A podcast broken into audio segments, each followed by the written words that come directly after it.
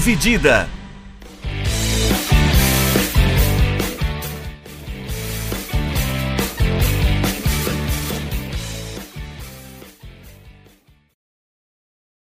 Olá, meus amigos e olá, minhas amigas, sejam bem-vindos e sejam bem-vindas a mais uma edição do podcast Dividida. Eu sou o Guilherme Milani, dividindo a tela aqui comigo, Vinícius Bringel, como sempre. E aí, Milani, e aí, pessoal? E também hoje nosso convidado especial para assuntos de basquetebol e NBA, Matheus Ferri. Como é que tá, Ferri? E aí, galera, beleza? Bom, prazer estar de volta depois de vocês terem me abandonado no último preview de playoff mas não vou guardar mágoas e vamos falar aí da próxima temporada. O importante é a fraternidade. Bora. Uh, vamos, vamos falar então sobre a temporada 22-23 da NBA. Né? Dá uma repassadinha aí em tudo que aconteceu nessa, nessa off-season, né? ou pelo menos as coisas mais importantes, porque foi uma off-season muito movimentada e também dar uma, um panoramazinho geral do que esperar para a próxima temporada que começa na terça-feira, é isso? Terça-feira que vem? Dia 18. Dia 18 de outubro. é... é quem mesmo? É o Golden State o Lakers, né? E o Celtics, eu acho. Contra o Bulls? Não, contra o Bucks. Contra o Bucks, é isso? Então, Celtics, 76ers e Lakers e Golden State. Ok. É isso mesmo, então. É, aqui no Brasil, a transmissão é dividida, né? ESPN, Sport TV, o Esporte Interativo, trans, o antigo Esporte Interativo transmite alguma coisinha, né? É. Transmite alguns é. jogos. Mas eu acho que a partir da próxima temporada vai ser só a ESPN, não é? Eu vi um papo assim. O, eu vi que o, o, a TNT Sports né, comprou um pacote maior só que eu acho que o Sport TV que não vai mais transmitir. A Amazon comprou algum, algumas coisas para transmitir a NBA também. Ah, pode crer. É, porque também tem a parceria que a Amazon faz com, com os streamers da Twitch, né? Então, ah, sim. eles também transmitem alguns jogos por lá. O Gaules fez um tempo. É, acho que eles vão tentar fazer isso com mais streamers também. Sim. Igual eles fazem com a Copa do Brasil, por exemplo, né? Isso, isso. Acho que virou febre, porque eles também fizeram isso Carioca também, né? O Casemiro chegou a transmitir alguns jogos. Sim, sim, o Casemiro é. transmitiu Carioca. Enfim. Beleza. É, falando então de um pouquinho de pré-temporada, uh, terminou a temporada 21-22, o Brooklyn Nets tinha uma expectativa muito alta que, para variar, não se concretizou por um bilhão e meio de motivos. Alguns deles é, o Kyrie Irving pode explicar melhor. Mas depois disso teve um boato aí que o Kevin Durant queria sair, ele brigou para sair, chegou no dono, falou que ia sair, e o dono lembrou dele que ele assinou um contrato por bastante tempo e falou que não ia sair, né, Ferri? Então, o Kevin Durant fez exatamente o que o Elon Musk faz no Twitter, direto com, com, com, a questão do mercado e tudo mais, porque ele deu uma declaração, ele tava com, ele tem ainda, né, quatro anos de contrato, e ele deu uma declaração falando que não estava satisfeito, que pediu para ser trocado, né? E aí, automaticamente, todos os times da liga ficaram interessados, né? Todas as trocas pararam, nenhum time que tinha um pacote bom para oferecer é, fez negociações, tudo esperando para ver o que, que o Kevin Durant ia, ia, ia decidir, para ver se tinha alguma chance de pegar essa estrela pro time, se tinha chance de entrar como um terceiro time na troca e acabar sobrando alguma coisa interessante. Então o mercado da NBA ficou travado por coisa de, de acho que um mês mais ou menos, até toda essa novela é, se decidir, onde não acontecia absolutamente nada. O, uh, a situação análoga que aconteceu ao mesmo tempo, assim, que foi o Denovo Mitchell, que também estava querendo ser trocado, demorou muito para conseguir ser de fato, porque os times estavam de olho no Kevin Durant. Os times que tinham um pacote para oferecer para o Denovo Mitchell estavam tentando persuadir o Kevin Durant e ver, ó, vem para cá, não sei o quê. Só que, né, quatro anos de contrato, não é simples assim, né, do Net ceder uma estrela dessa, né? É. E também o que o Nets estava pedindo era um valor muito alto também, né? Chegaram a cogitar uma, uma troca com o Celtics, que eu acho que chegou mais próximo disso, né? A equipe chegou mais próximo de tentar fazer a troca, oferecendo até o Jalen Brown também no pacote, né? É, mas eu acho que tudo essa treta começou com a, com a questão do Curry, né? Do que, que a, o Nets queria fazer ou não com o Curry. Se eles iam conseguir despachar ele ou não, porque tinha até uns boatos de que, na verdade, era o, KD que estava querendo que, que se livrassem do Kyrie Irving para ele poder continuar lá e caso mantivessem ele, ele queria sair e tinham todo um rolo desse, né?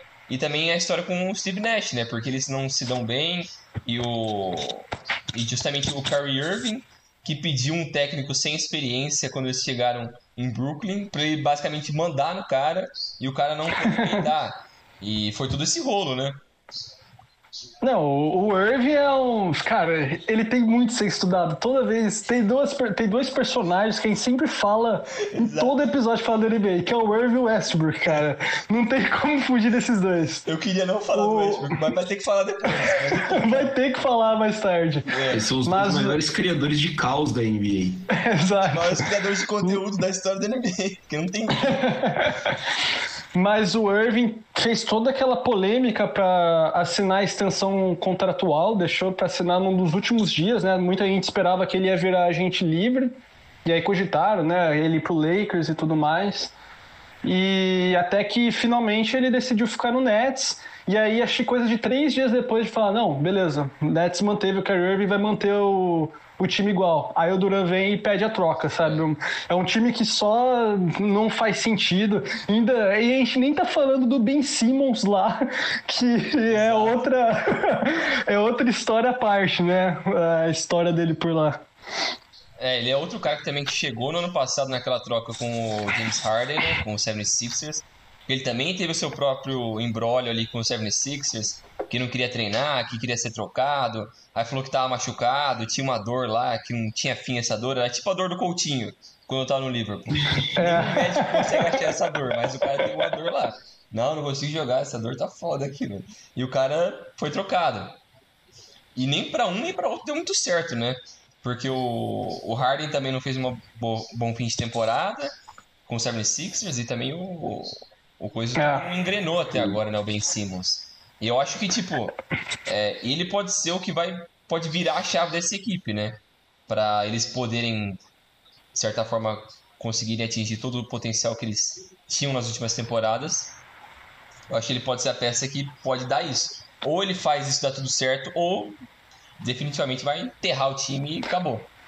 É, porque por mais que a gente brinque bastante, assim, todo esse meme que virou bem Simmons, mas, cara, ele é um puta de um jogador de basquete, assim, com, com uma idade super baixa, com muita carreira pela frente, um dos melhores defensores da liga disparado, um dos melhores criadores de jogada da liga. É, então ele tem capacidade, mostrou ter capacidade de ser um dos melhores jogadores, né? Mas vamos ver se ele consegue se reencontrar na carreira, né? Por causa depois de todo aquele trauma que foi na, nos playoffs pelos 76ers.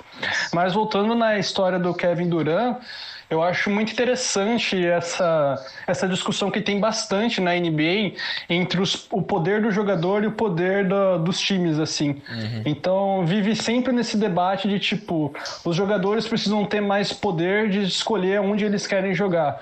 E aí a gente tem inúmeros exemplos como o Kawhi Leonard, que é o rei do cara de fazer contratos pequenos para poder sempre estar tá escolhendo onde ele quer jogar. É. E isso torna o time completamente refém, né? Você pega uma super estrela dessa e o cara pede uma troca, é difícil você não atender, né? O cara simplesmente não vai jogar, não tem uma influência muito grande na mídia, então é complicado. E ter sido solucionado é, esse problema com o Kevin Durant ficando né, no Nets mostra que ainda tem sim um pouco de, de poder por parte do time de conseguir manter esses jogadores, esses jogadores, né?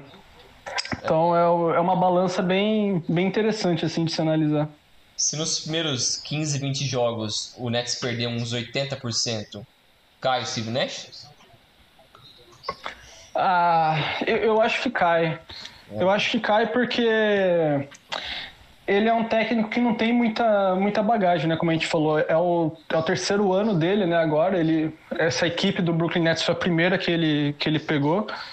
E, cara, não é uma tarefa fácil, né? Mexer com estrelas do nível que ele mexe, né?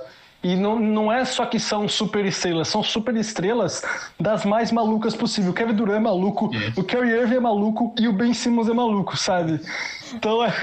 É o hospício. É muito complicado, cara. É muito complicado. Para além do talento, você ter um vestiário difícil desse de gerir para um cara que não tem experiência é um pesadelo, né? É uma puxa. É. Em tese era para ser um pouco mais fácil porque ele tem a bagagem de ser um superstar jogador. como jogador, né? Então ele é um Sim, cara que deveria. um dos maiores. É, então ele deveria ter um pouco mais de respeito por parte dos caras que ele tá comandando, mas eu acho que, nem o Ferri falou, são os caras de um nível de loucura tão grande que eles não respeitam ninguém e só a cabeça deles consegue entender essas atitudes deles. Então é bem. É bem abstrato, né?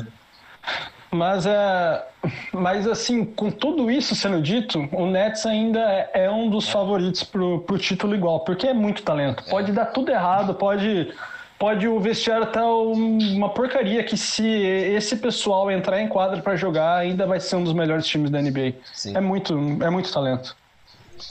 É, fechou já esse tema aqui? Vamos passar próximo? Isso. É, vamos falar um pouco também do, do caso que teve em Phoenix, né? Com o dono do Phoenix Suns, o Robert Saver. É, ele, na verdade, ele teve umas alegações de abuso sexual, é, linguagem é, racista também, e umas, umas formas de. uma conduta antidesportiva também dentro é, do Phoenix Suns. E inicialmente ele tinha sido suspenso por um ano e uma multa de 10 milhões mas por conta de toda a pressão e tal, outras estrelas da liga também não gostaram e ele acabou depois é, colocando o time à venda, né? É, o, o Phoenix Suns e outro time de Phoenix que é o Mercury, né? Que é o time da WNBA. É, e conta um pouco também dessa história aí, o que, que foi esse rolo, é, o impacto que teve isso, o que pode ter esse impacto também para o Phoenix Suns, que é um dos favoritos da liga também, né? Que foi finalista alguns anos atrás, é, tem umas principais estrelas do mundo também, né? Fala um pouco dela também. Então, é, já tem muitos anos que a NBA estava recebendo denúncias né, de ex-funcionários a respeito do comportamento do dono, né, que era completamente misógino, né, homofóbico. Cara, uma pessoa, uma pessoa assim terrível. E o legal da NBA, que é uma coisa que ela está tentando pregar ah, nas últimas décadas já, é realmente dar muita importância para ela se aparentar ser uma liga que preserva a igualdade, que preserva né, que os donos sejam corretos e tudo mais. Então, de fato, foi feita uma investigação é, financiada pela NBA para. Bom, vamos lá, tem denúncia, então vamos a fundo nessa história aí, vamos ver como é que está funcionando, se é verdade, se tem consistência. E tudo se comprovou, todas as denúncias comprovaram, descobriram coisas ainda piores. É... Só que o problema disso tudo, né, é que, que gerou uma certa questão foi a multa que teve em cima dele, né? Que se eu não me engano foi de 10 milhões de dólares e suspensão de um ano, né? Da, do ambiente ali do Phoenix Suns e da, de participação, né? Em qualquer decisão da, da equipe o que para os jogadores, né, para a visão assim, da como um todo, foi algo muito fraco, né, uma punição muito fraca para a severidade que estava sendo discutidas as coisas. Se a gente não for muito atrás, né, aconteceu algo similar com os Los Angeles Clippers, acho que em 2014 por aí. É, que o, também é, acabaram pegando né, um telefonema do dono né, com, é, com bastante termo racista é, o dono ele foi punido, expulso da NBA, né? Ele não poderia ser mais um franqueado, né? Então foi uma punição muito mais severa. E agora, poucos anos depois, né? Vai, 10 anos depois, na pior das hipóteses, a punição foi bem baixa, cara. O cara é bilionário, né? 10 milhões para ele, assim, não é absolutamente não, nada. É um truco. E aí a pressão social para vender é, a, a, franquia, que era inevitável, daí ele acabou vendendo tanto o time de basquete masculino quanto feminino, né? Ele era dono dos dois.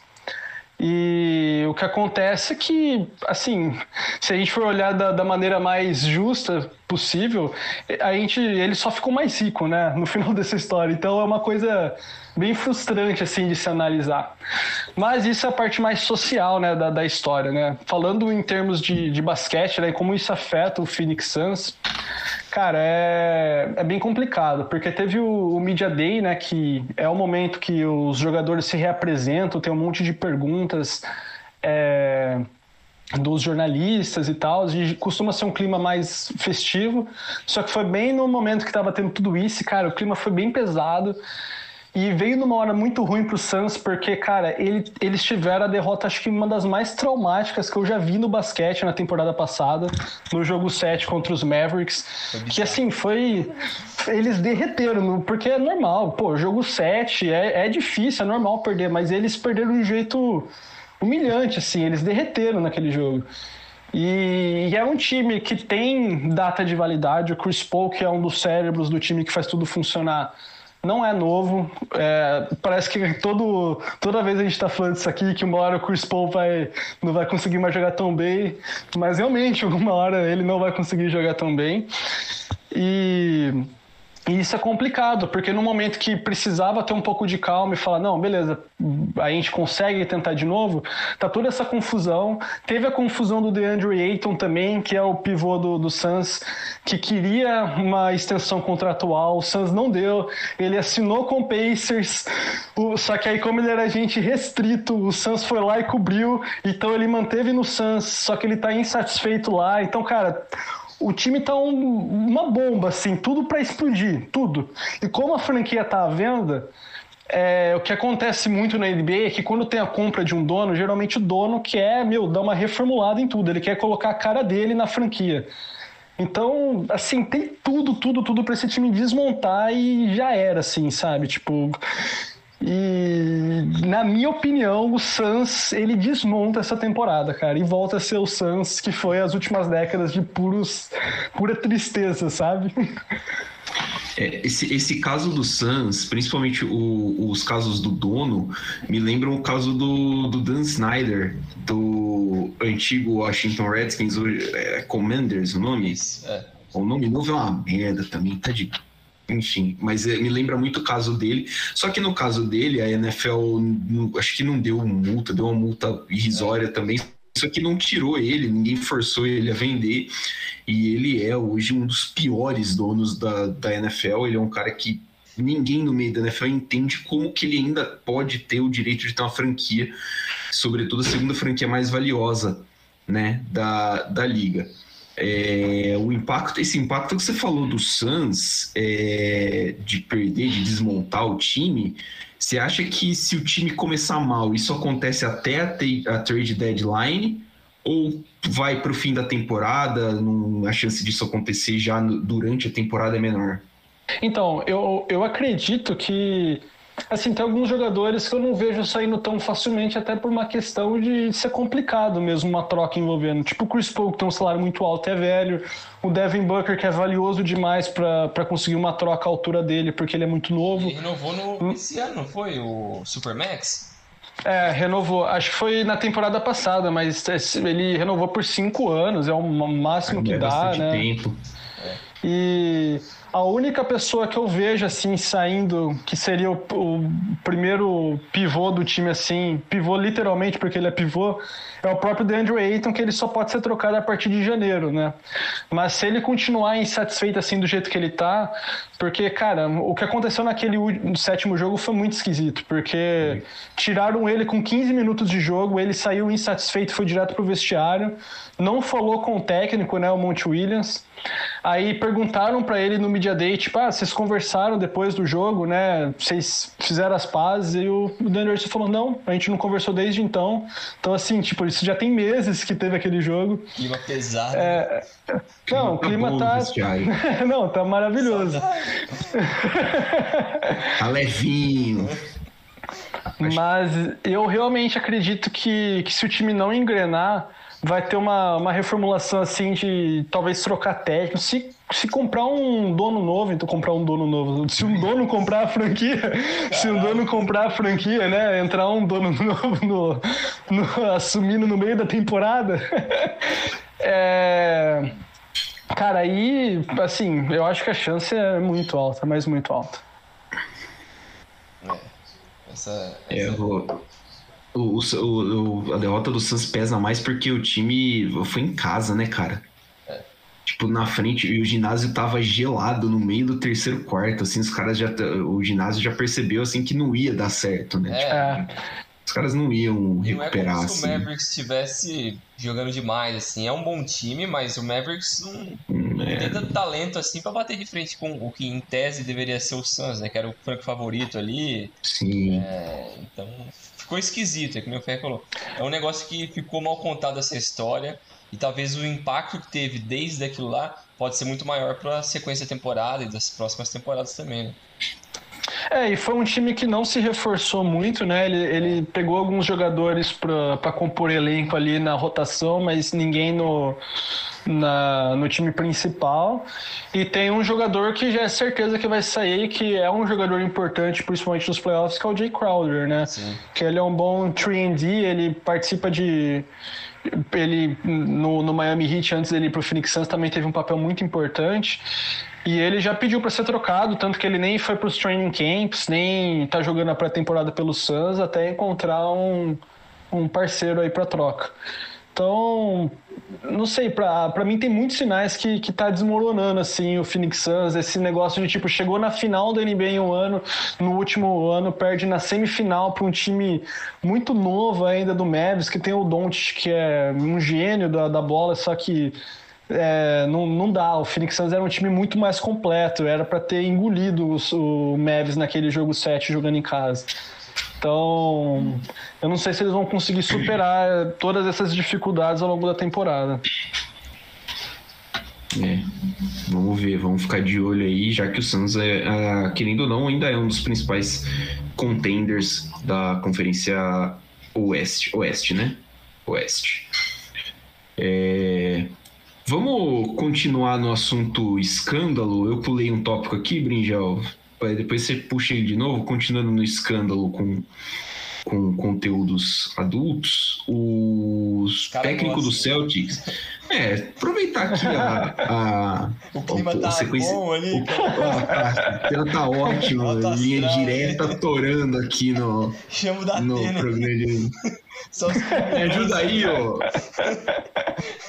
É, o técnico do, do Celtics, o Ime Udoka, ele ia começar né, a temporada, ele ah, estreou a temporada passada pelo Celtics e foi suspenso por uma temporada porque o que foi considerado por ah, violações das políticas do time. Né? Ele manteve relacionamento com uma mulher do, do staff né, do Celtics e a princípio parecia que tudo era consensual entre os dois, mas depois ela ela acusou ele de fazer comentários não desejados sobre ela. A informação é do, do Charania, né, que é um dos principais um dos principais insiders da NBA. E de repente, assim, é, é, as coisas estouram numa velocidade muito estranha na NBA, porque é uma história que eu lembro, eu lembro dessa quando estourou, que assim, a galera não sabia o que estava acontecendo, só soltaram assim, pô, o Celtic suspendeu o técnico por conduta imprópria, alguma coisa assim, e aí foi começando a vazar uma pecinha de informação aqui, outra coisa ali, é, imaginaram muitas coisas, e no final o que se sabe até agora é isso, né? É, o Celtics é o atual vice-campeão, e isso chega como no elenco, né? Isso chega como também na, na hora ali do, do, do começo da temporada, porque assim, já se sabe que o técnico para essa temporada, eu acabei de ler o nome dele aqui, Nossa, vai ser sim. o, o Joe Mazzulla, é o assistente dele. É, como que é o. Como, de novo, eu acho que é a mesma questão ali do, do, do Jazz, só que o, o, o foda é que o técnico ele é mais- muito mais próximo do jogador do que o do que o presidente, né? Então, como é que chega, como é que cai isso no vestiário do Celtics? É, então, até, até comentando sobre o que vo- você falou, né, de que em primeiro lugar saiu uma notícia só tipo, ah, a gente tá afastando o técnico aqui do Celtics, né? E ficou um monte de, de burburo do que aconteceu. Só que também depois teve muita discussão de tipo, até onde o, o jornalismo poderia entrar, porque é uma coisa muito pessoal, né? Você está expondo ali a vida, a família do, do técnico, né? A, a- a tudo isso, né? Só que teve tanta. Foi, era tão aberto que, tipo, poxa, eu não sei se o cara, sei lá, xingou alguém ou deu um tiro numa pessoa. Não sei o que, fez ele. Que estão suspendendo ele por quê? E, e, e assim, aí. E, assim, e, do jeito que estavam rolando outras informações, né? Que a gente falou do caso do dono do jazz e tudo mais, é. e outras coisas rolando pela liga, cara, a variedade de coisas que poderiam ter acontecido era muito grande. Sim. Exato, exatamente. Só que, cara, não poderia ter vindo em, em pior momento pro Celtics. Eu tenho muita dó do Celtics, porque ele tá sendo um time que tem muita oscilação de tipo, chega um, um ano muito longe, aí dois anos ele parece que dá um passo para trás. Aconteceu isso na, na temporada da, da bolha, eles chegaram na, na final de conferência, e aí no ano seguinte perderam, acho que na primeira rodada, se eu não me engano. E aí agora, de novo, chegaram na final da NBA, quase lá. Só que agora, pô, perdeu um técnico na, na, fase já próximo da temporada, onde a maioria dos técnicos já tinham sido definidos. Se eu não me engano, o principal assistente do Celtics é, tinha saído um pouco tempo antes para ir para outro time, que era o, que seria o que seria o que iria assumir, né, o time no caso. Então, e trouxe um jogador muito importante para compor o elenco sem, sem perder nenhuma peça de relevância, que é o, Mal, o Malcolm Brogdon, que eu gosto muito dele, é um armador pô, fantástico, sendo que era uma posição que o Celtics tinha uma carência enorme, né? Não tinha ninguém para armar aquele jogo, era a pior deficiência deles. E agora perdeu o técnico, com, parecendo que estava tudo certo para eles engrenarem uma uma campanha excelente, um bom desempenho nos playoffs, um time bem construído. Cara, é. É muito triste, cara. Muito que os triste. tem que se benzer, porque sempre quando parece que os caras estão a um passo de, de finalmente ser um contender, de brigar realmente por título, eles falou, dá alguma merda, eles dão dois passos para trás. Eu acho que desde a época que eles assinaram com o Curry, ficou esse negócio, tipo, não, agora vai. É. Não, agora a gente tem o time certo, não, agora fudeu, vamos pra frente dá alguma merda, alguém se lesiona, tem alguma briga interna, dá algum problema que sempre quebra a química ali do elenco. E... É, e até, e, e até a pior é, coisa que estava acontecendo, que, era, que acho que é uma das coisas mais difíceis de, de se arrumar numa franquia, que é a briga de ego.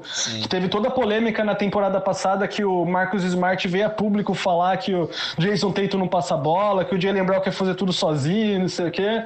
Pô, isso depois, depois que ele veio a público, eles se resolveram, a, ajeitou todo esse vestiário, o técnico foi muito importante por causa disso. E parece que foi resolvida essa briga de ego, que é uma das coisas mais difíceis de conseguir ajeitar no, numa franquia que tem estrelas como o Jalen Brown e o, e o Jason Tatum. E aí, pô, só faltava repetir o negócio, pegar uma nova final de, de NBA, é que, cara, é muito, é muito triste, é muito frustrante, assim. Se eu jogo no Celtics, eu pediria troca, cara, eu abandonaria já. Pô, cara, não dá, muito triste. É, mas é aquele, aquele negócio também, né? Tipo, por mais que você fica nessa dúvida de que, pô, será que agora finalmente a gente vai conseguir arrumar esses problemas? Tem muito talento ali, né? É um pouco frustrante, que nem você falou. Porque o tanto de talento e, jovem ainda, né? Porque que nem não, o Tatum, o Jalen Brown, esses caras são jovens, eles têm potencial para jogar 10 anos ainda na NBA. E como sim, esse sim. core tá faz muito tempo junto no Celtics, pô, em tese era é uma das coisas mais difíceis de conseguir também na NBA, né? Não só controlar o ego, mas conseguir fazer um core bom e jovem, que você consegue planejar o futuro, não. A gente vai pegar mais umas peças ou outra ali, pegar um veterano aqui ou ali, fazer uma troca boa para juntar o elenco e finalmente ganhar. É...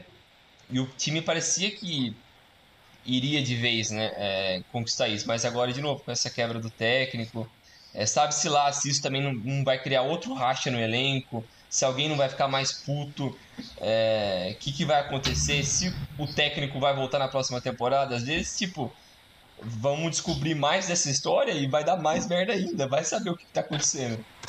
Não, e, e, mesmo que não, não descubra mais nada, como que vai funcionar isso? O técnico fica um ano fora do elenco, aí um assistente tá, tá dando um trabalho, e se esse assistente tem um, um bom desempenho, consegue levar o time longe de novo, como é que, que volta o técnico? Tipo, assume depois de um ano, sabe? Ele Cara, é uma. É, uma...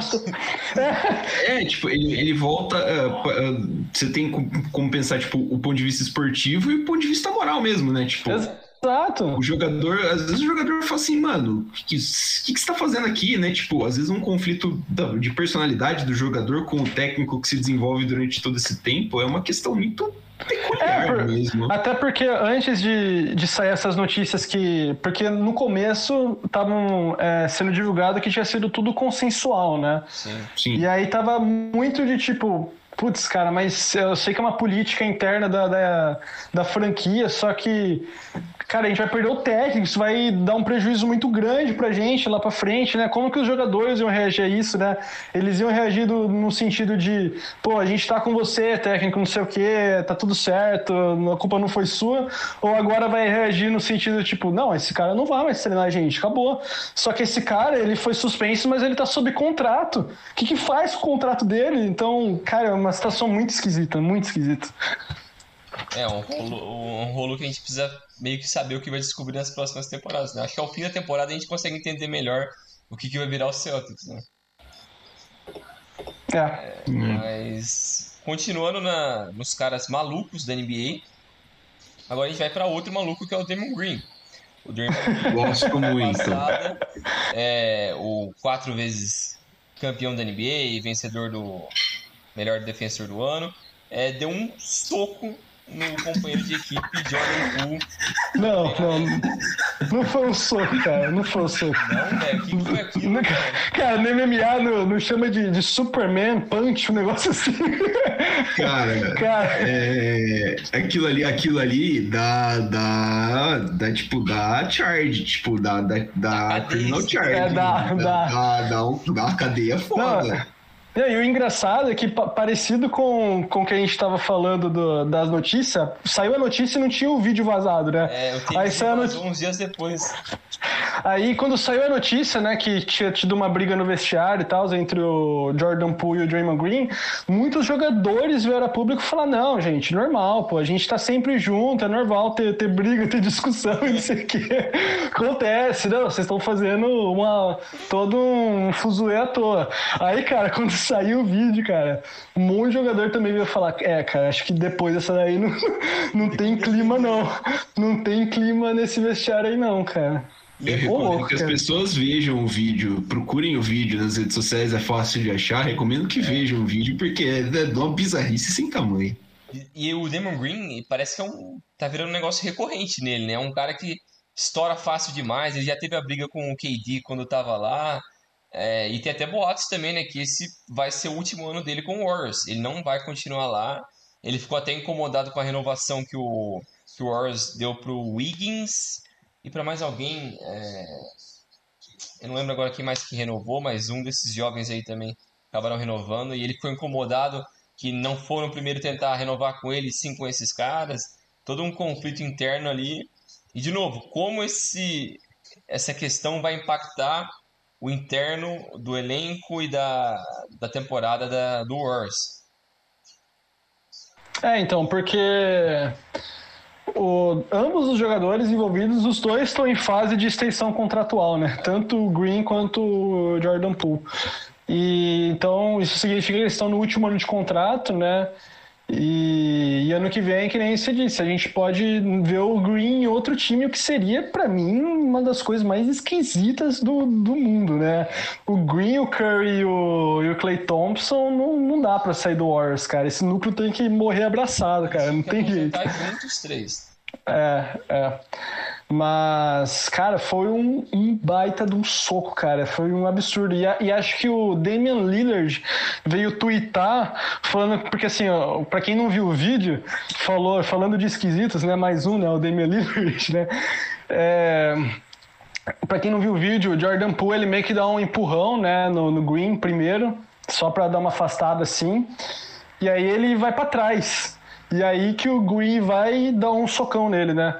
E o Damian Lillard falou que quem dá um empurrão desse tem que estar tá preparado para levar uma porrada, cara. Ai, meu Esses caras Que isso, velho? O, o, Damian Lillard, o Damian Lillard tá cavando a vaguinha dele no, no Warriors? Ou ele tá ah, querendo trazer pode, o Damon né? Green pra Portland? Tem uma coisa ou outra, né? É. Não sei, cara. Mas. Tem justificativa. Mas, é, mas a, a, discussão que tá tendo agora é só a questão da punição do Draymond Green, né? Que também foi outra coisa completamente superficial, né? Ele ficou alguns dias sem poder frequentar. É, não sei nem se teve que, que pagar multa. Parece que eu vi algum lugar que ele não, não, não teve que pagar nada. Então, já tá tudo certo. Ele vai estrear a temporada lá na terça-feira normal. Só que os boatos é que o clima entre ele e o Jordan Poole não foram resolvidos, né? Não foi uma coisa que foi é, apaziguada internamente. Então, não sei como, como vai ser o clima, assim. Só que o Warriors é famoso por ter um vestiário bem forte, né? O, o próprio técnico Steve Kerr, ele tem uma mentalidade assim de no intervalo, né, nos half times, todo mundo pode dar opinião do que pode ser feito no, no, no final do jogo, né, o, que, que eles acham que dá para melhorar. Então é um clima bem inclusivo, né? Só que como o Poole e o Green vão se suportar ao longo dessa temporada se ninguém for trocado, não tem a menor ideia, cara. E o, o Steve Kerr até falou numa entrevista esses dias que essa é a maior crise que ele já enfrentou no, no Warriors desde que ele chegou lá. Então eu acho que isso dá pra ter uma noção de que o negócio realmente tá pesado ali. O Steve Kerr que é um cara é. super sereno, gente boa pra caramba, assim, parece ser bem de grupo, que nem você falou.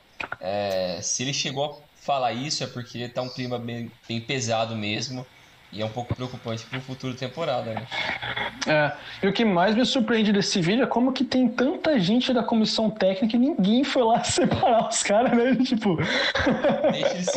É, na, na, defesa dos caras, eu também não, não sei se eu me enfiaria no meio da frente, na, na frente do Draymond Green louco de raiva. Tomar um socão do Draymond Green também? Louco, velho. ali 60 anos nas costas, tomar um murro do cara. O cara tá derrubando um jogador ativo da NBA, né? Tipo, na cara, porrada, assim, imagina que Perfeita colocação. Né? Agora eu Cara... repensei completamente o que eu falei.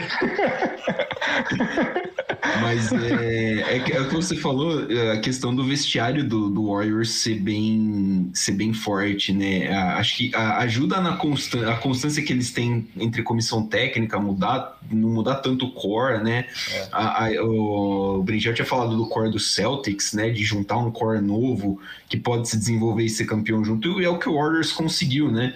É com técnico, com elenco. Então, acho que isso, isso ajuda na, na hora que, sur, que surgem pequenos problemas, pequenos percalços. Esse é um percalço um pouquinho maior, né? Tipo, é um caso. É que a gente falou, tipo, é um caso de polícia mesmo. Tipo, é uma agressão, caso de polícia.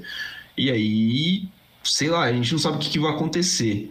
Mas eu, eu já sinto o, algumas temporadas do Draymond meio que perdendo espaço dentro de quadra. Ele não, não vinha sendo tão efetivo como ele costumava ser alguns anos atrás. Então, não sei qual o papel que ele vai ter essa temporada, se isso vai ser repensado, se isso não vai ser repensado, é uma coisa que a gente vai acabar descobrindo durante a temporada do, do Golden State. É, e, e, querendo ou não, o, o, Green ele tem uma, uma liderança muito forte no Golden State, né? Sim. Porque por mais que a, a cara da franquia é o Curry disparado, o Curry ele não tem essa personalidade de, de ser o líder do time, de impor, de, de discutir e tal. Então ele é uma figura muito importante pro, pro sucesso do Golden State ao longo dos anos, né? É, então, realmente, perder essa peça e não substituir por alguém que, que assuma essa, toda essa responsabilidade que o Green tem, porque além dele ser um. Cara, ele é um bom defensor, ele é um ótimo passador, ele é o cara que, que mais tem assistências pro Curry na, em toda a carreira assim, da, do Curry. E então esse entrosamento que os dois têm é uma coisa realmente bem assustadora, bem assustadora mesmo. E eu não sei o que, que vai ser. Se o, o, Green acabar saindo mesmo, nossa, vai ser um choque assim pro Golden State. Vai ser uma mudança que a gente não via há muito tempo. Porque desde que o Golden State está brigando no topo do Oeste, é esse trio que tá carregando a franquia nas costas, né? O Clay Thompson, o Curry e o Draymond Green, né? E ele também é aquele cara que faz o trabalho sujo também, né? Ele é um cara importante é... nesse sentido também. É mais ou menos mal comparando com o Dennis Rodman fazia com, com o Bulls, né? O cara que era chato ali na defesa. Que é o cara que incomodava, fazia um trash talk ali, era bem físico. Por mais que ele não é o rei das habilidades ali, muita técnica, mas ele é, contribui de outras formas, né? Isso, exatamente. É, passando agora para o próximo tópico, o Utah Jazz, né? O Utah Jazz que desmoronou nessa, nessa intertemporada. Duas temporadas atrás eles tinham o melhor recorde da NBA, né? Um time muito promissor, cheio de jogador novo, jogador bom. E de repente o time sofreu nos playoffs nas últimas duas temporadas, né? Ficou um pouquinho aquém das expectativas. E o Danny Ainge, que é o presidente do time, resolveu meter um rebuild, resolveu meter, é, apertou lá o botão para trocar tudo, mandou o Rudy Gobert uh, ah, para Minnesota, mandou o Donovan Mitchell para Cleveland, é, catou o time e falou assim, ó galera, valeu, não deu certo, nós vamos tentar algo novo mas eu fiquei com a impressão de que acho que ainda dava para insistir. Acho que era mais a, a minha impressão é que era mais fácil você focar mais uma temporada, talvez, em tentar armar melhor o time, né? Montar um time um pouquinho melhor do que simplesmente apertar o botão, limpar tudo e começar do zero, que vai demorar e pode demorar mais umas três temporadas até o time atingir o nível de novo, principalmente numa conferência tão tão competitiva como eles estão, né? É, eu acho que esse imediatismo que tem no, nos times que estão próximos de ter uma, uma vitória assim a nível de título é, é muito esquisita, porque os times muitas vezes se sujeitam a ficar cinco anos em reconstrução, seis, sete anos em reconstrução, e quando finalmente está lá lutando pelo topo assim da, da, da conferência, é, vinha o imediatismo da torcida muito grande, que tipo, não, a gente tem que ganhar e tem que ser agora. Se não for agora, já era e não sei o quê. E é muito que aconteceu com esse time do, do Utah, né? Que tava ao longo dos anos melhorando de, de pouco em pouco, né? O, o Donovan Mitchell e o Rudy Gobert sendo os principais estrelas. Chegou a ser melhor campanha do Oeste há duas temporadas atrás e não fez um bom desempenho nos playoffs, aí não fez um bom desempenho nos playoffs dessa temporada também, e simplesmente decidiram abandonar tudo e recomeçar. Eu entendo um pouco, porque era um time é, em questão salarial bem comprometido, o salário do, do Rudy Gobert e do Donovan Mitchell não permitiam que eles melhorassem os pontos que eles precisavam, e a questão do relacionamento entre os dois acho que era o ponto principal que eles não se davam bem. O Rudy Gobert ia direto da entrevista falando que o Donovan Mitchell não sabe defender, não sabe marcar. E então acho que o, o Utah se viu nessa situação, tipo, beleza, tô com duas estrelas que não se dão bem, não consigo trazer ninguém novo, claramente a gente não tá conseguindo mais avançar, poderíamos tentar mais um ano, só que a cada ano que passa os times em teoria se fortalecem, né, e a gente tá ficando para trás, então vou tentar apostar tudo e acho que isso talvez case um pouco com o que a gente vai discutir mais para frente, que é o draft do ano que vem, que muita, muitas franquias estão vendo com olhos sedentos por esse próximo draft e por uma chance de conseguir essa primeira escolha, né? Mas, mas eu também acredito que, que dá para insistir um pouco mais. A gente vê times, meu, Knicks mesmo, que, que se recusa, parece, a fazer o, o rebuild com esse time medíocre e... lá, lutando por, por décimo lugar, décimo primeiro lugar, não vai para frente nunca. E o TAC tava pouco tempo atrás, cara, sendo um dos times que atropelava os outros. É, já desistindo e recomeçando, né? Eu acho que o principal ponto, né, disso tudo foi que o, o, acho que o Gobert foi o primeiro que pediu a troca antes do Mitchell, né? Sim. E e acho que o Utah pensou e falou, tipo, ó, não tem nenhum pacote que vai melhorar esse time quando eu perder o Rudy Gobert. Então, eu vou pro pacote que é um milhão de escolha de draft e encontro uma troca pro, pro Mitchell também e vamos recomeçar esse negócio. Então, eu acho que foi um pouco disso. Eu acho que eles estavam num dilema parecido com o Seven Sixers estavam alguns anos atrás, né? Ano passado, né? Com o Ben Simmons e o Embiid, que estavam os dois super estrelas, não se davam bem, o estilo de jogo deles parecia que não batia, não conseguiam fazer um, uma química ali. Internamente também parecia que eles não, não se gostavam muito bem. Só acho que a diferença que os dois fizeram é que o 76ers preferiu apostar, não, o Embi vai ser o nosso cara, vamos tentar se livrar aqui do Ben Simmons e tentar continuar o negócio, tanto que trouxe o Harden, mesmo o Harden não sendo mais aquele Harden. É, mas o, o Jazz, eu acho que a, a, o que eles tentam, o que foi com eles, né, é que eles não conseguiam enxergar futuro com nenhum dos dois caras. Mesmo focando em um ou outro, acho que eles não conseguiam ver um futuro deles como o franchise player ali. É, por mais que tem muito talento e é muito óbvio disso, mas eu acho que eles não conseguiam enxergar isso, a gestão da equipe não conseguia enxergar isso. Eu não sei se trouxesse um técnico mais experiente, conseguiria é, acabar com esse trauma do playoff que eles tinham, né? essa barreira que eles não conseguiam avançar, é, que era mostrar o que eles fazem na temporada regular no playoff, ou porque, que nem você falou, eles estavam presos num, numa questão contratual de salário com esses caras que não permitia ir atrás de outros caras para equilibrar o elenco. É similar com o que o Lakers também está passando, né? Que é uma equipe que tem ali o Anthony Davis, o LeBron e o Mito, Westbrook, os três comem 99% do salário. O resto dos caras é tipo um cara com um pé, um cara com três dedos. É uns caras. uns caras que não deveria estar no NBA, tá O pedreiro de muleta. É, o pedreiro de muleta. os caras da NBB. É, os caras da... cara que tipo, recebem salário mínimo. Que não dá pra equilibrar, não tem banco.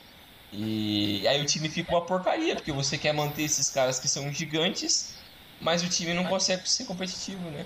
É, mas eu acho que, tipo, eu concordo com o que a diretoria do Jazz fez, porque eles pelo menos tomaram a dianteira nesse, nesse processo e falaram, putz, não tá dando, a gente pode insistir, mas a chance de a gente dar certo parece ser pequena. Então é melhor meter o pé aqui no negócio, foda-se, vamos daqui uns 5 é, anos a gente tenta de novo. E outra coisa que acho que, que colaborou para isso, é que a gente discutiu também um pouco tempo atrás, é que recentemente o, o, o Utah Jazz trocou de dono, né? Acho que foi em 2020 ou 2021. Então ele já pegou um elenco que estava pronto. E, cara, isso é muito uma cultura norte-americana de tipo, não foi esse o elenco que eu construí, que eu queria, que eu é, montei, né? Então acho que nesse primeiro momento de dificuldade é, teve muito esse peso de tipo, não, agora eu vou construir o elenco que eu quero, do zero, assim. Então acho que isso pesou bastante também. É, às vezes é, tipo, inicialmente ele não se sentiu confiante com os caras, né? Com o Gobert e o Mitchell. Aí já pensou, ah, mano, se for isso daqui, não vou tentar nem é, criar um relacionamento com eles, criar um, um laço de confiança ali. Melhor deixar isso aqui quieto, vamos começar de novo, igual você falou. Melhor começar com uma proposta totalmente nova, uma, criar uma cultura onde ele entende e acha que é certo.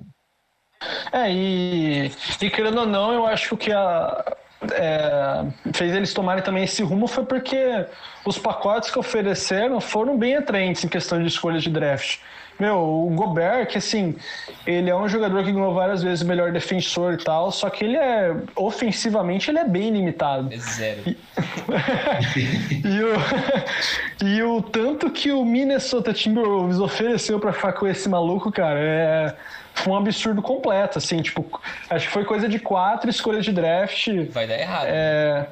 Então, não, lógico. Quatro escolhas de draft, né? mais um, um punhado de cara, né? Mais um punhado de cara. Assim, foi uma uma troca, uma troca bem similar com o que foi o James Harden na época do Houston Rockets, só que assim, o, o Harden hoje em dia ele caiu bastante produção, mas o Harden daquela época do Houston Rockets, era meu, era 30 vezes o que o Rudy Gobert faz no no Utah Jazz, né? Então, para ter ideia do, do, nível que pagaram para ter esse cara. É, eu, abri é aqui, eu abri aqui a troca, só pra gente contextualizar rapidinho.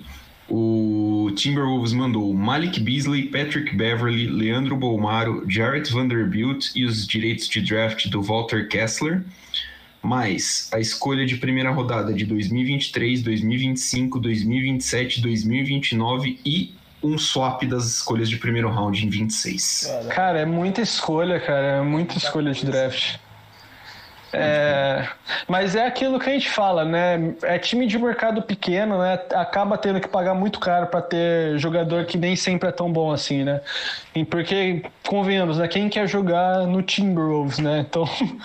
É... Ah, mas acho que assim, o Minnesota é um mercado mais atrativo do que Salt Lake City, não? Não, também. Também não. Salt Lake City não tem mercado, né? Os, é. os jogadores choram de, de ir pra lá.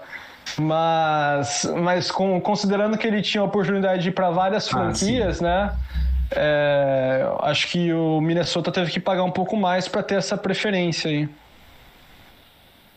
Beleza. É, vamos falar também rapidinho do Bill Russell, né? O Bill Russell, a lenda da, da NBA, o maior vencedor da história da liga com 11 títulos, é, a lenda do Boston Celtics, faleceu é, no dia 31 de julho, com 88 anos e uma lenda da, da história da liga, né? Um cara que venceu muito, foi importante é, por ser um jogador negro num período difícil também nos esportes americanos. É, era outra época, obviamente, outro esporte basicamente, mas é um cara que foi muito importante, né, Fê? Não, é, é uma lenda, né? Realmente acho que foi a primeira primeira grande lenda assim que a NBA teve, né? Ele e o, e o Chamberlain, né? A rivalidade que os dois criaram. Então, assim, foi. É, fazendo uma analogia com futebol, né? Assim, acho que foi equivalente a perder o Pelé, né? No, no, no meio esportivo. E a NBA para fazer uma homenagem para ele também, que é uma coisa interessante, né? Que acho que a cultura de aposentar camisa tem em outros esportes também, né? Ou só na NBA? Tem, né? Tem. É, ele resolveu pela primeira vez aposentar a camisa número 6, né, que é a que o, o Bill Russell jogava, em todas as franquias, né, nas 30 franquias da NBA. Então, uma forma ali de homenagem para essa lenda que foi, né, muito importante é, na questão racial e tudo, numa época que a misoginia era muito, muito grande, né, o, o racismo, na verdade, era, era muito grande na, é, nos Estados Unidos. Então, foi, foi uma grande perda. É, essa aposentadoria da, das camisas pela liga inteira é algo que a NHL já fez, né, Bringel? Com o Wayne Gretzky, né? Isso, com o Wayne Gretzky. Aposentou todas as camisas. É o 99, que era o número do Gretzky, e foi aposentado por toda a liga. É, é, é, complicado porque assim, a gente. Muitas vezes, quando, quando se discute o maior jogador de todos os tempos da NBA, a gente lembra, assim, logo de cara lembra muito do Michael Jordan, do carinha do Jabbar, né? Mas é, mais recente do Kobe Bryant. Mas o Bill Russell, é, que nem vocês falaram, um cara de um impacto muito grande, um cara de uma liderança, de uma importância colossal, tanto dentro e fora das quadras, né? É, então é difícil você ver assim, tipo, quando é inevitável que esse tipo de coisa aconteça, mas assim, quando acontece, você fica meio assim, né? Tipo, até um pouco meio baqueado. Mas achei legal a, a, homenagem da NBA, toda homenagem é justa. Uh, vi aqui que os times vão jogar com petzinho, com o número 6 também, como homenagem de justo que é de um dos maiores jogadores da história da liga. Exato. É que também uma coisa também que o pessoal é, coloca na balança ali quando tá colocando esses maiores de todos os tempos. Coloca o Bill Russell um pouco mais para baixo, é porque justamente é a época que ele jogou, né? Se não me engano, para você vencer o título, tinha que vencer duas séries de playoff. O que é muito Era bem menos fácil, times. Né? Muito menos times. A competitividade também era outra. É tipo o que o Ferre falou, assim, na época que o Pelé também jogava, a competitividade era outra do que é hoje. Então é coisa que você tem que colocar numa balança ali assim. Só que a importância do cara para o crescimento da liga, para um contexto social, acho que é, acaba com tudo isso daí. É um é, não... sai muito mais, né? E numa época que o basquete ainda era muito marginalizado no, no, próprio Estados Unidos, né? Não é, não é esse esporte que hoje é, mundialmente é o segundo maior esporte, né? Sim. É uma época que era um esporte de, de marginal e que teve sua primeira ascensão com essa rivalidade dos dois. E depois que os dois pararam de jogar, né? O Bill Russell, que, cara, o cara tem mais anel que dedo na mão. Isso é, é um absurdo completo. A gente tem sempre que pensar nisso, o quanto que os times não sofrem para ganhar um campeonato, né? Enquanto o cara, pô, 11, 11 anéis, né? E o cara é quase o Sauron dos, dos Anel, e ele amassou o Chamberlain em várias dessas finais, né? Por isso que o Chamberlain também Sim. é esquecido. Só lembram do, do jogo 100 dele lá. Porque ele perdeu um monte de título justamente pro Celtics do Bill Russell. É, é exatamente. E, e depois que eles que eles pararam de jogar essas duas figuras, a NBA voltou a cair num declínio muito grande de popularidade, que depois só foi resgatada novamente com o Magic Johnson e o Larry Bird, né? É. Então, ele foi muito importante para esse primeiro impacto da liga, em conseguir atingir um público um pouco maior, deixar de ser um esporte periférico para começar a ser um esporte nacional, né, de grande impacto. Então, provavelmente já não estaria falando aqui hoje de, de NBA se, se esse cara não tivesse jogado. É. O Bill Russell ganhou 11 títulos de NBA em 13 temporadas. Né? É esse é o nível de dominância que a gente está falando. Suave. Tranquilinho, fácil de fazer. Fácil. É, agora passando um pouquinho para o assunto draft e jogadores jovens, uh, existe um dos, um dos principais prospectos para o próximo draft, draft de 23 da NBA, é um francês Vitor Wembanyama, é, que faz 19 anos em janeiro, ele é considerado aí o, o grande destaque. Aqui a, a marcação está 7.7,4, mas eu não faço a menor ideia de quanto isso dá em, em metros. Ele tem, ele tem acho que 2,24 de altura. 2,19 aqui. 2,19? Pela Wikipédia tá dando 2,19,95 quilos. Ok. E assim, é o, o, grande, o grande prospecto. E aqui uma aspa de um o, do Sam Vecini, que é o, o expert do The Athletic in Draft, diz que é como assistir o Rudy Gobert se ele fosse capaz de driblar, passar e arremessar em nível de NBA. Situação, o, o, o Rudy Gobert, Gobert, nos últimos 15 minutos aqui nesse programa, o Rudy Gobert foi muito bem falado. Exatamente. É, é igual o Robert se ele fosse foda. É igual o Robert se ele fosse um cara funcional. É. O presidente do. Não, o dono do Timberwolves agora tá querendo se matar depois de escutar isso, cara. Porra, é essa? E, enfim, o nosso amigo Wembanyama, então, é, como principal peça do draft, é, já existem, não campanhas sérias, né, mas existiu o, o, o tanking, né, eles já ficam de olho ali para disputar a primeira, a primeira escolha do draft, que vem por meio de sorteio, mas os times com pior campanha já estão ali meio de olho para pegar, esse talvez seja um dos melhores prospectos dos últimos anos, né, pra, pra, é, de nível de NBA. O trio de ferro tá de olho, né? Kings, Pistons e Trailblazers estão lá. Nossa Poxa, senhora. Nós vamos perder essa porra aqui. Sim. Pô, eu tô muito feliz que você não falou Houston Rockets, mano. Pensei, mano. Pensei que você começar a falar desse vídeo. Mano, não pode falar dessa porcaria aqui, né? Não, vai ter uns 5 minutinhos, vai ter. Pode ficar tranquilo. Eu, eu, Cara, eu, acho que você esqueceu do Charlotte Hornets, não sei se foi de propósito ou não. Verdade, também tem outro. Cara, o Hornets ele tá com, com um time bom. É que teve o problema do, do Miles Bridge lá, que ele bateu na mulher, né? Mas... É, pô, tranquilo, né? É um... Não, sossegado. Só é, um, é um pequeno problema. Assim. Pequenino problema. Porque ele veio da melhor temporada dele e, e aí perdeu renovação contratual. Ele ficou tão feliz que ele decidiu bater nela pra comemorar. Eu não sei, eu não sei o que acontece com esses caras, né? Eu vi que foi, assim, um caso bem, bem sério, assim, porque é, passa do ponto do, do, vamos dizer grosseiramente, da agressão comum, né? Ah, sim. Não, não, foi.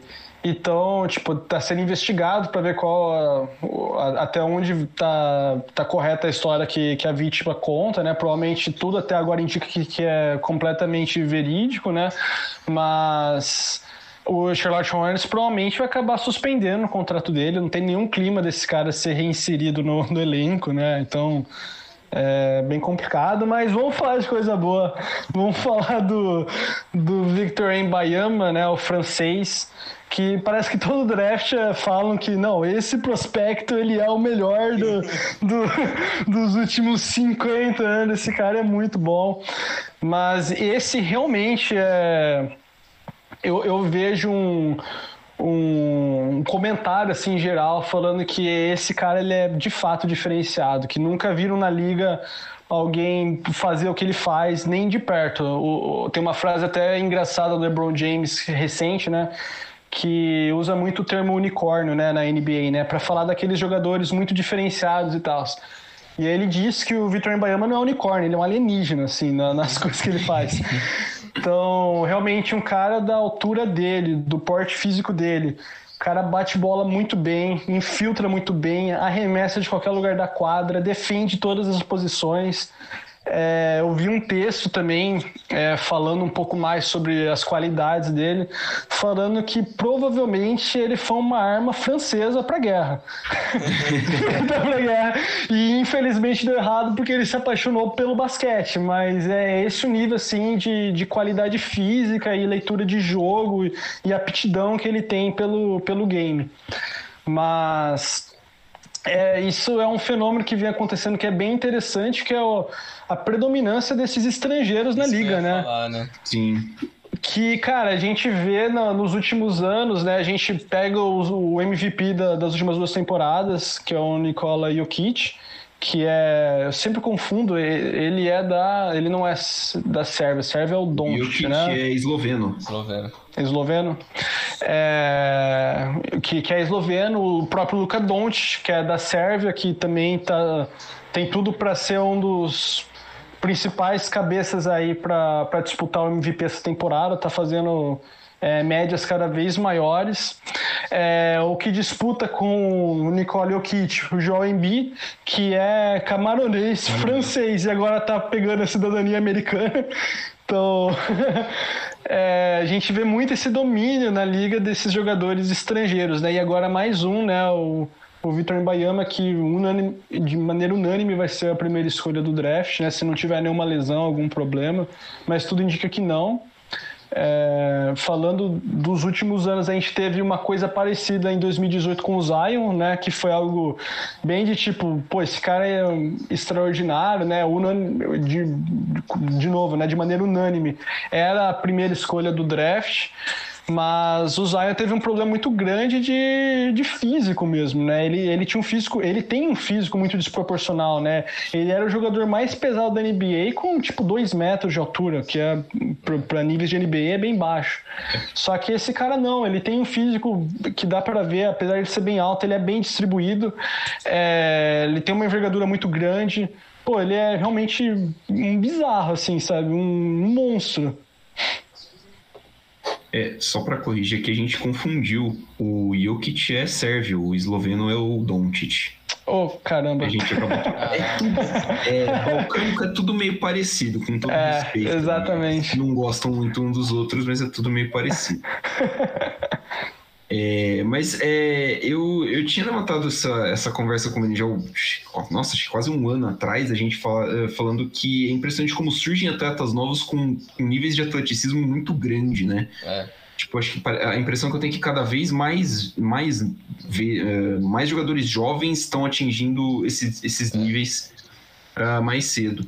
É, acho que parece ser o caso dele, né? O caso do Zion que você falou é um eu lembro, lembro que o Zion chegou com um hype muito absurdo no, no, na NBA. Ele não acabou, acho que ainda não deu tempo ainda dele transformar tudo isso em, em realidade com constância. Mas é, eu fico com a impressão de que hoje os, os prospectos estão vindo fisicamente muito fortes e principalmente da Europa vindo com uma inteligência de jogo muito alta. É que a questão do, do cara estourar é só o tempo dele adaptar o jogo dele para a NBA, como foi com o Doncic, como foi com o Jokic e como se espera que seja agora com o nosso amigo francês. Eu até tava vendo o Doncic falando uma vez disso num podcast com o DJ Redick. Ele tava falando da diferença do, da, do basquete na Europa para os Estados Unidos. Ele falando que o basquete na Europa é muito mais coletivo, né? Você aprende muito mais fundamentos de tática e nos Estados Unidos é muito mais focado no superstar, num jogo muito mais é, individualista. De você é muito mais fácil você ver um jogador fazendo 40, 50 pontos nos Estados Unidos do que na Europa. Então ele falando que foi até bom para ele ter o período dele é, no Real Madrid e entender um pouco mais esse jogo coletivo de fundamento antes de partir para a NBA. Eu acho que é isso também que favorece esses jogadores internacionais que estão indo é, para a NBA nos últimos anos e que estão tomando conta é, dos principais prêmios porque eles, eu acho que vêm com essa base diferente e que nem você falou hoje em dia esses jovens em qualquer esporte estão vindo muito precoces. Então, com 14, 15 anos, os caras já demonstram um talento é, é muito absurdo, é muito surreal. E, tipo, trazendo outro exemplo disso, um Haaland da vida, que é um cara que o maluco parece um robô, parece que não é natural o corpo dele. Porque toda a vantagem física que o cara tem desde muito cedo é desproporcional com 99% das pessoas da idade dele.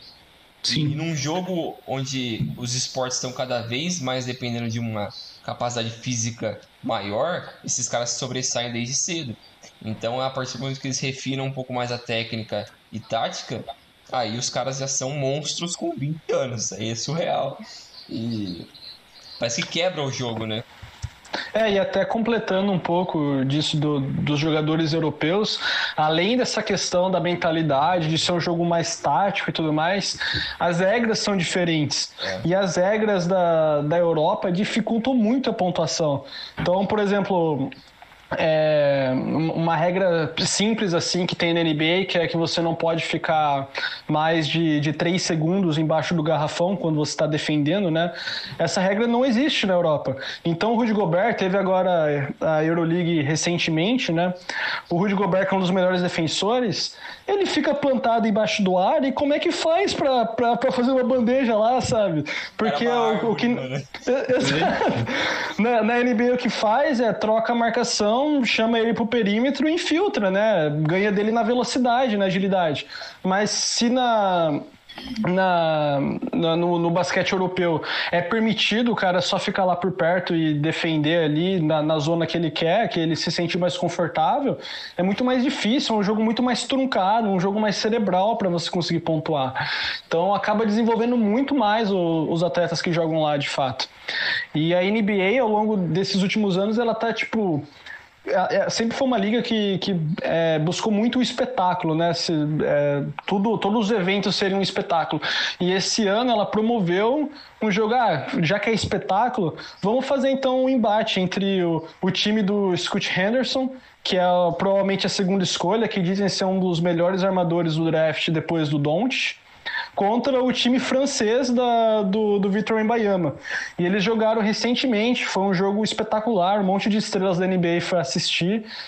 E deu para ver, pela primeira vez ele é, nos Estados Unidos jogando, quão diferenciado ele é de fato. Esse jogador é, ele vai ser muito provavelmente talento geracional, assim como o Zion, que a gente falou, por mais que é, ele tem problemas, os problemas dele são muito mais físicos de se manter saudável do que de fato entregar no jogo, porque quando ele tá jogando, ele é uma máquina, ele tem mais eficiência em pontuar que o Shaquille O'Neal, que era um cara que só enterrava, tá ligado? Então, é, vai ser um absurdo realmente, acho que. É, e além disso, dizem que esse draft né, de 2023 né, é um draft muito profundo, que tem talentos até o final da primeira escolha. Então tem muito time que provavelmente a gente vai ver ali na metade da temporada, que, pô, tá com na metade da tabela, vê que não vai conseguir brigar por muita coisa e vai ligar o modo tank ali e começar a perder de propósito, inventar lesão do jogador para para acelerar esse processo de conseguir uma, uma escolha boa e melhorar o time para a próxima temporada, né? É, e até os times que estão mais ou menos e que tem um ou dois, ou dois jogador bom vão tentar se livrar dos caras para pegar mais pique para esse draft, né? Porque a chance de pegar um outro cara melhorzinho também já compensa, né? Exato, é que foi um parecido com o que o Utah Jazz pensou, né? Se livrou das duas estrelas dele nesse momento, que tem um draft muito bom pela frente, para tentar já acelerar esse processo de reconstrução e conseguir talvez um Victor Embayama, um Scott Henderson, que muda a franquia para os próximos 10 anos, 15 anos às vezes. E, e, é uma coisa bem diferente do draft que teve recente né, na NBA desse ano, que foi um draft que estava muito nivelado, não teve ninguém que se destacava assim. Tanto que foi a primeira vez nos últimos anos que a primeira escolha ninguém tinha vazado na, no dia, né? Geralmente a gente sabe a primeira escolha há muito tempo. E dessa vez, na noite do draft, acho que cinco minutos antes, o Orlando Magic mudou, né? Ele, to, tudo indicava que eles iam escolher o Jabari Smith, eles acabaram pegando o Paulo Banqueiro. E, e, eram três jogadores, né, os três primeiros, que é o Jabari, o Paolo e o Chet Holmgren, muito nivelados, né? Em vários mock drafts a gente via é, algum deles em primeiro, outro em segundo, outro em terceiro, estava muito igual. E desses, dessa classe de draft, né, eu, eu vejo como jogadores muito sólidos para compor elenco, ser talvez uma estrela assim na, com, com sorte, né? E disparado, acho que o que tem o maior potencial, mas também o menor, a, a maior chance de dar errado, e já tá dando, na verdade, é a segunda escolha do OKC, que é o Chet Holmgren, né? Que ele já se machucou e vai perder a temporada inteira, né? Então, o OKC também, um dos times amaldiçoados aí da NBA, pode dar mão aí pro Sacramento e pro, ah, mas eles têm e pro Clippers. Picks pelos próximos três anos, então tá suave, mano. é, eu já falei, eu já falei que, que tem que avisar o Clip, o Clippers não, o, o OKC que eles estão em outro jogo. O jogo não é acumular draft, mano. O jogo é, é ganhar título. Mas tu, eu tenho para mim que tudo que o OKC fizer vai dar errado porque é zica do povo de Seattle. A população de Seattle zica o OKC de uma forma que só vai passar quando a NBA meter um time em Seattle. É, voltar aos Supersonics. A gente espera que seja logo. Uh, vamos meio que caminhando para o fim aqui do programa, vamos fazer uma prateleira aqui das principais equipes, é, o que, que dá para a gente esperar delas, é, quem são os favoritos, quem são as equipes que vão brigar para o playoff, as equipes que estão fazendo o rebuild ainda e as equipes que você espera que desapareçam para sempre. As equipes que você vai ver na programação, esse time vai jogar, você evita. Então, a verdade Sai é que a NBA podia ter, é, podia ter 20 times, 10 times aí faz hora extra aí né, na NBA. E o, e o Houston Rockets? Olha. Não, o Houston Rockets vai ser campeão dessa temporada aqui já. Cara, não para, cara, não para. Uh, mas vamos aqui rapidinho então. É, vamos lá. Acho a equipe que é a favorita para ser campeã dessa temporada é o Golden State, né? O principal favorito. Manteve o elenco do ano passado. Por mais que teve essa treta com o Demon Green agora, ainda é a equipe a ser batida, né? Assim, é sempre sempre a equipe campeã traça uma, uma régua assim do de onde você precisa até onde você precisa melhorar para conseguir ganhar é, o título da NBA elas ditam tendências, né? Ditam como os times vão buscar seguir, porque vê aquilo como um modelo de jogo a ser seguido, né? Então, o quanto a gente não viu o Warriors ganhar na, nessa década e surgiu um milhão de time que arremessa de três pontos a rodo, porque viu que isso funciona, né? Sim. A diferença é que não são todos os times que tem o Curry e o Clay Thompson, né? É. Mas, mas com certeza o Golden State é um dos grandes favoritos para fazer aí a, o bicampeonato. É, é, também ali na, nos contenders, né, que são as equipes que estão brigando pelo título. É, o 76ers, o Celtics, o Bucks, o Phoenix Suns, o Miami Heat e o Clippers também. Eu acho que também dá para colocar nessa turma, que são equipes que têm grandes estrelas, já demonstraram em temporadas passadas que tem potencial para brigar para o final de conferência ou até pelo título da NBA, mas estão ali naquele bolo, né? Não, eu já falei, o Suns vai cair. Essa é a verdade, essa é a verdade. O Suns, no final da temporada, ele não pega nem playoffs, pode anotar aí. Olha, olha não, não pega nem playoff, não pega nem playoff. Polêmica. O... Não, e tem polêmica maior ainda, que voltando pro, pro favorito. voltando pro favorito ao título, eu vou falar quem que eu acho que ganha NBA nessa próxima temporada, que é um cara que não tá nem. Acho que você não citou aí como os contenders. Eu acho que quem ganha a NBA na próxima temporada é o Denver Nuggets. Eu acho que tem tudo para eles é, chegarem na final. O Jokic, cara, é um absurdo que ele tá fazendo nas últimas duas temporadas com aquele time medíocre do, do Denver Nuggets que tava com um milhão de gente machucada. E agora que voltou o Michael Porter Jr., que estava machucado, e o armador, que é o Dejante, Dejante Murray, não, é o Jamal Murray, né? O Jamal Murray. Jamal. É... Cara, eu acho que tem muita chance de ir muito longe esse time. O...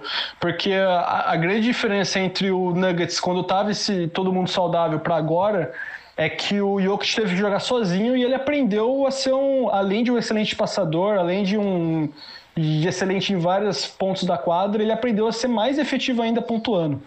Então, eu acho que tem tudo para ir bem longe esse time. Mas voltando para os contenders, é um time que me agrada muito é o Clippers. Eu acho que o Clippers, apesar de ser amaldiçoado, é, ele tem tudo também para ir longe. É um time muito profundo. Tem, vai ter volta do Kyle Leonard, vai ter a volta do, do Paul George, que por mais que, que jogou um pouco a temporada passada, também teve muito machucado. É, a questão dele e finalmente... é saúde, né? Se os caras é, conseguem ficar inteiros. É, mas é um time, eu acho um time muito profundo. O banco deles é, eu acho, bem vasto, tem bastante opção de diferentes é, lineups pro, pro técnico montar. E também agora a chegada do John Wall, né? O que veio direto dos mortos, né? Direto.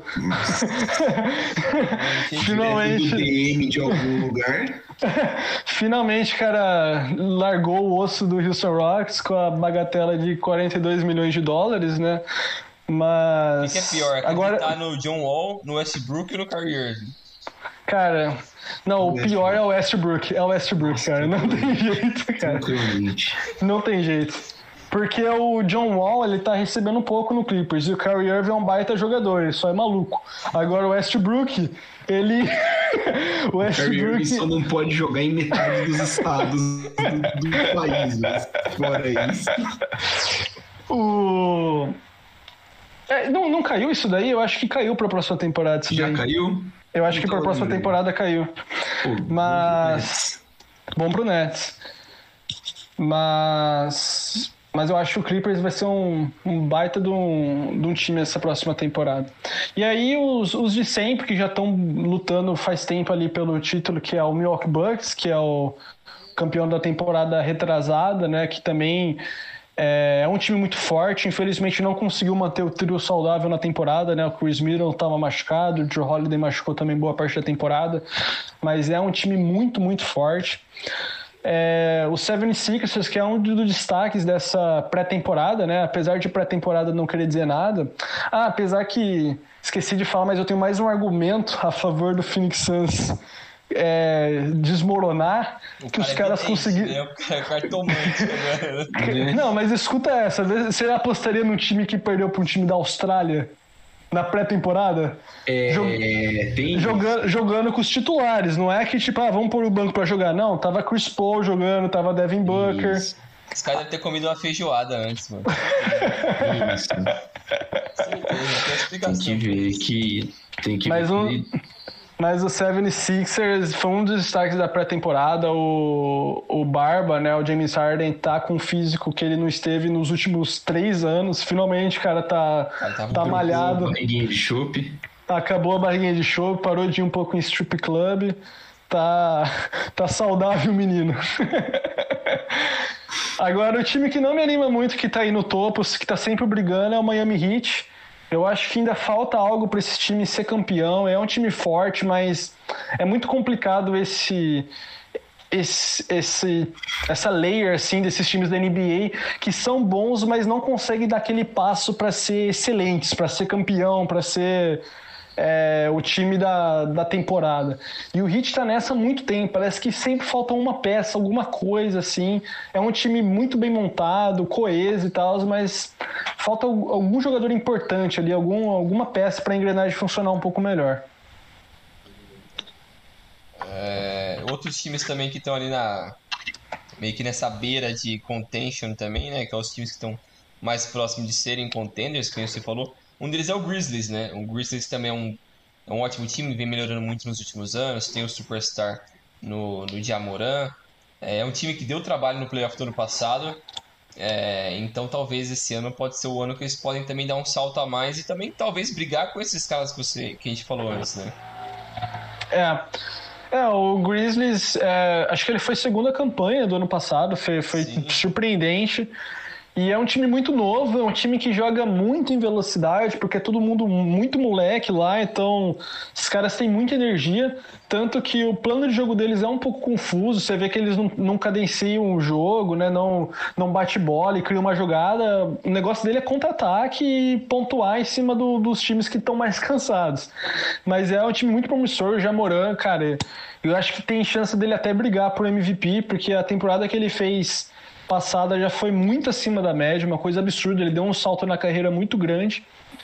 E, e ele é um baita jogador, um baita de um armador. E acho que tem chance sim de pegar um mando de quadra de novo o Memphis Grizzly. Boa. É, outras equipes ali que também estão nesse bolo que a gente não sabe o que, que eles querem, se eles vão só brigar por playoffs, se eles vão ser saco de pancada. Aí tem uma galera ali, né? Que é o Hawks, o Timberwolves, é, o Cavaliers, o Bulls, o Raptors. É, o Mavs eu não coloco nessa turma porque eu acho que ele é melhor do que esses caras. O Nets também é melhor do que esses caras. É, o Knicks também tá. Também é aquele negócio que o Knicks tá no rebuild faz uns Nossa. 65 anos. Nossa, esquece o Knicks, cara. Esquece o Knicks, cara. É, o, o Pelicans também, o Wizards, o Lakers, o Hornets também, eu acho que essa turma tá meio próxima ali, né?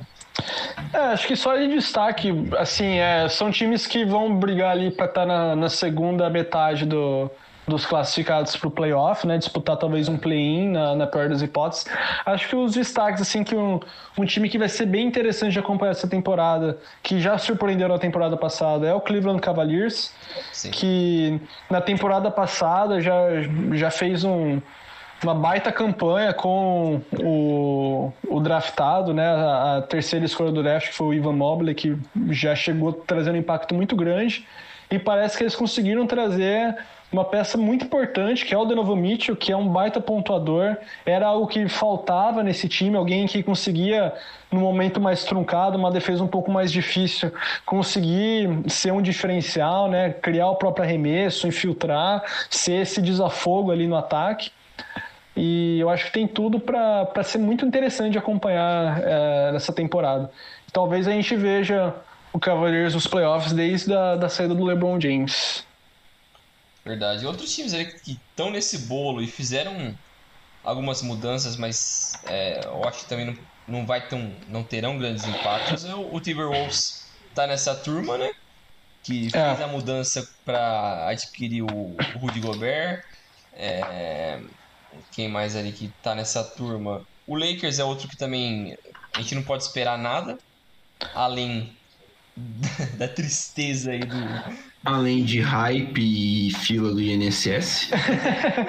não, o Lakers é a definição de mediocridade, cara. Não tem condição. Tipo, o LeBron James e o Anthony Davis ainda são baitas jogadores, mas parece que o elenco tá quebrado, já não tem o que fazer. Tem que e, e, é tão complicado esse time porque o que a gente falou, ele tá tão engessado em salários, é tão difícil de fato fazer alguma coisa que eu não vejo solução. Eu, eu tranquilamente vejo esse time de novo mantendo esse trio, não chegando a lugar nenhum de novo e paciência, porque não tem o que ser feito. Não, ninguém quer pegar o Westbrook nessa, com esse salário nessa etapa da carreira.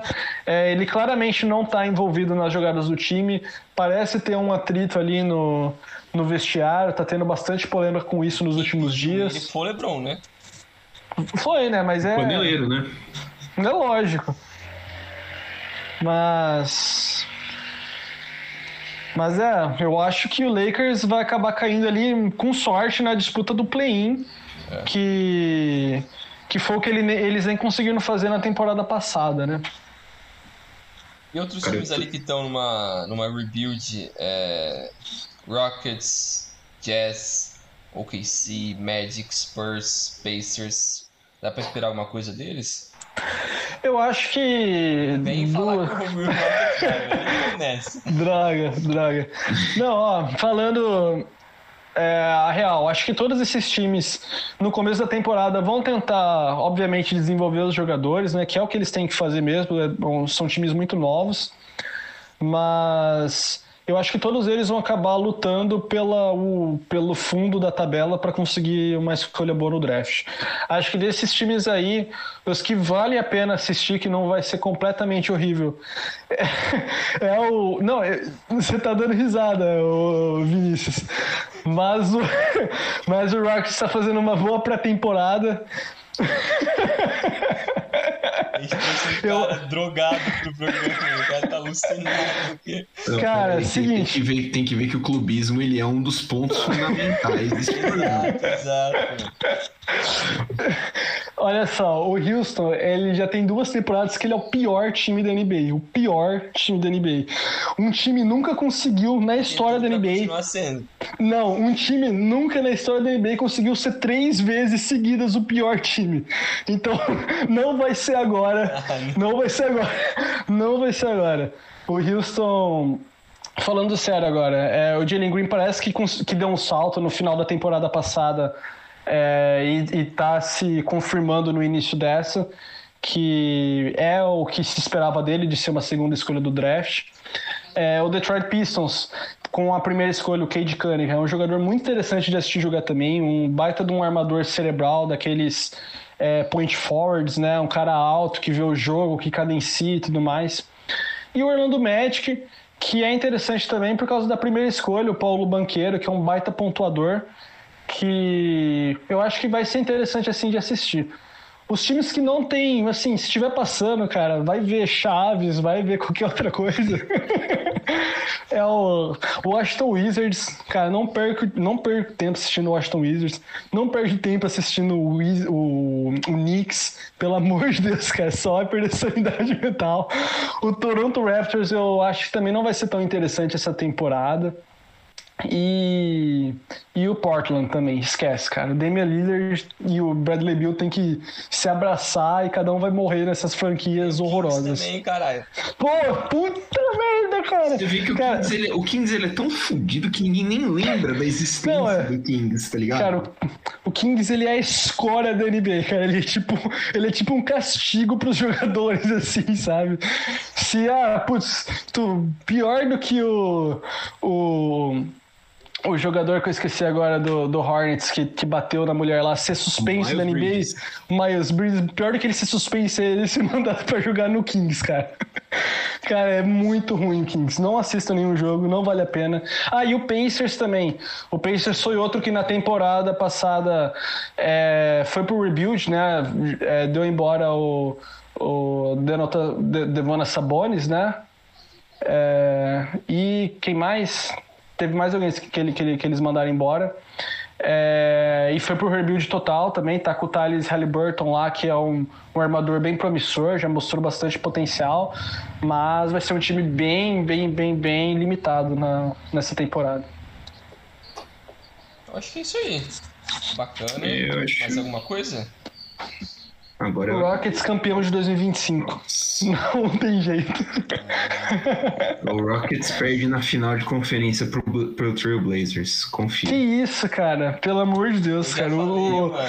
Em tivesse 2020. rebaixamento, o Rockets já tinha caído. Os caras sem. Cara, eu não vejo a hora de voltar à NBA, cara, porque eu preciso de mais sofrimento no meu dia. Eu torço pro Santos e pro Rockets. E só o Santos não tá precisa dando. de mais sofrimento. Exato, exato. Só o Santos é pouco sofrimento. Eu preciso sofrer mais, passar mais raiva. Caralho. Tem dia que eu. Tem dia que é o combo, é, é Santos 7 e Houston 11 horas, Tem que cara. tomar remédio pra mano. Nossa senhora. Vou dormir duas horas da manhã estressado, dia horroroso. O cara tem vida, mano. o cara tá careca com 20 anos.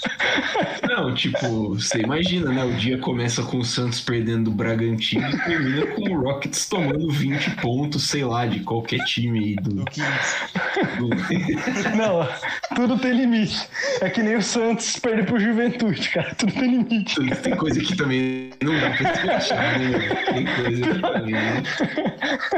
O roteirista tem que manter a realidade ponto. Exatamente, cara. Não dá, pra, não dá pra delirar tanto também, cara.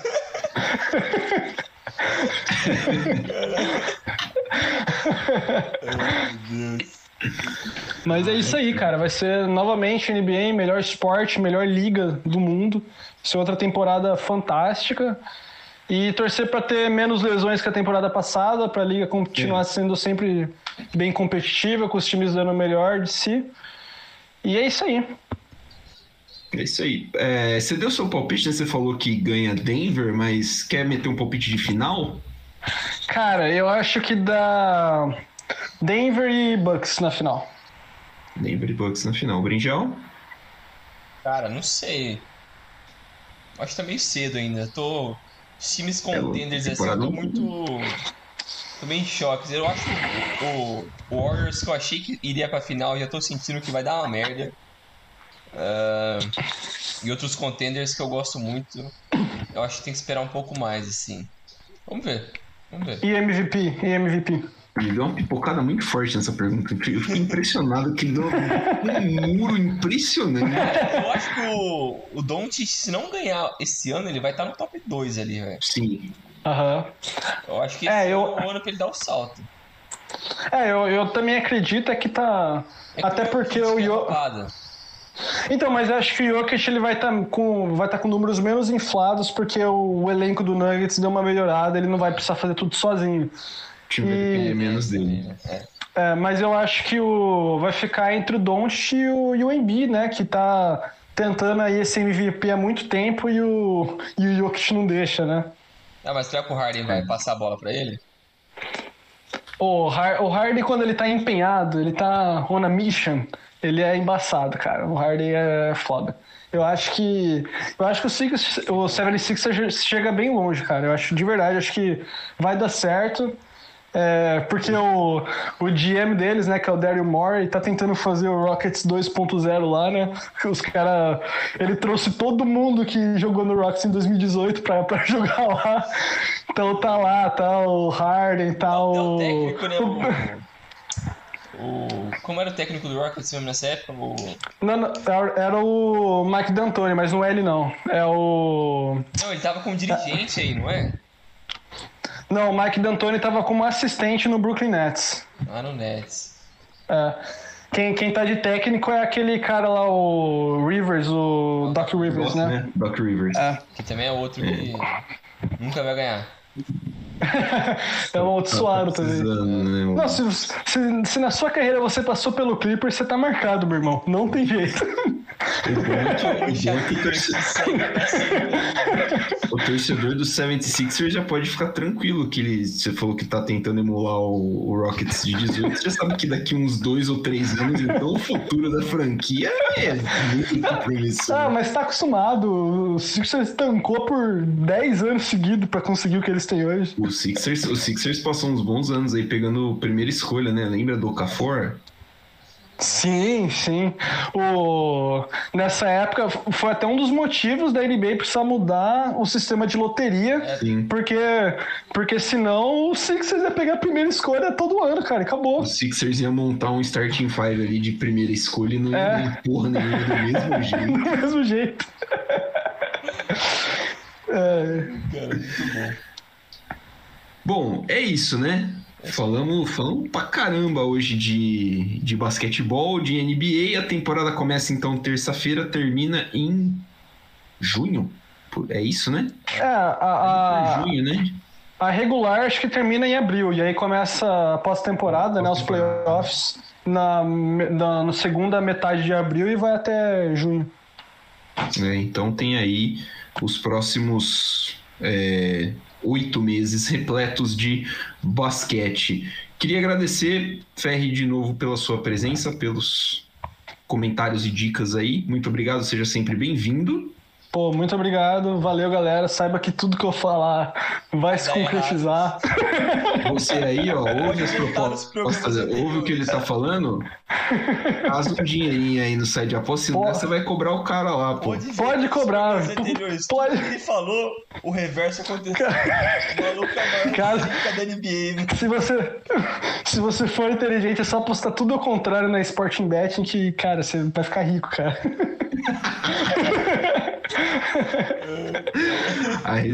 é a receita do sucesso. Valeu, Bringel. Até a próxima. Valeu, Milani. Valeu, valeu pessoal. Eita porra, tô morrendo aqui. Valeu, galera. Até mais. Valeu, galera. Até mais. Até semana que vem. Fiquem nos acompanhando nas redes sociais aí, Twitter, Instagram, Facebook. E é isso aí. Valeu, um abraço.